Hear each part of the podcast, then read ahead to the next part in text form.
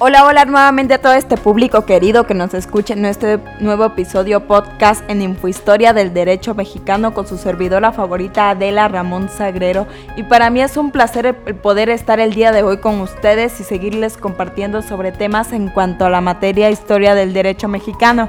Así que, pues bueno, si eres estudiante de Derecho y tu maestro te ha dejado una tarea sobre el tema organización política y social, nada más y nada menos que has llegado al podcast adecuado. Comencemos. La base de la organización política, social y jurídica de esta cultura era el capuli, de la denominación del náhuatl de estos pequeños grupos de población, cada uno de ellos contaba con su propia mitología de donde se desprendía su naturaleza divina y su dios protector quien legitimaba el dominio de la tierra y ocupaban y labraban. El Calpuli presentaba las siguientes características generales. Era una persona moral. Era el titular de la tierra laborable, la cual era entregada para su explotación en parcelas a los jefes de familia. Se constituía una unidad fiscal y religiosa era gobernada por un consejo de ancianos presidido por el Teacaut. Era Calpuli que contaba con un tribunal llamado Tecali o Tecalco. El matrimonio se daba entre parejas del mismo grupo, que era lo habitual, aunque también se podía dar entre personas procedentes de diferentes calpulis.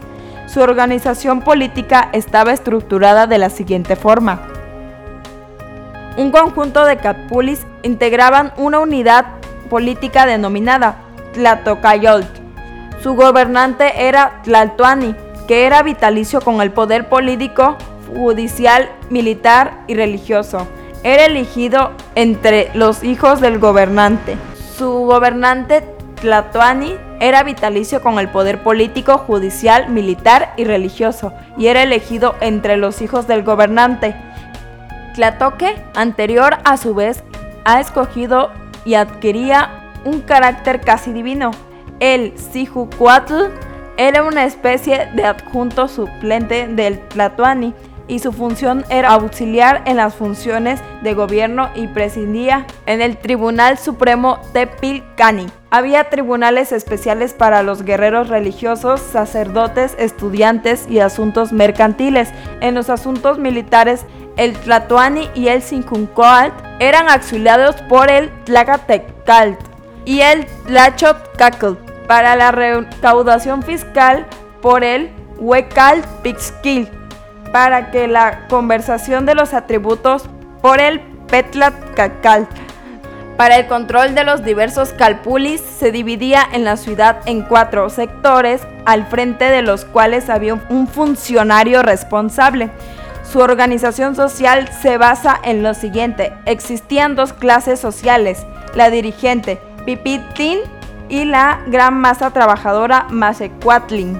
Los Pipitlin tenían escuelas especiales, Calmecac, y su información se basaba en una escrita disciplina que se forjaba el carácter y la sobriedad necesaria para desempeñar las funciones políticas, judiciales, militares y religiosas a las que estaban llamados.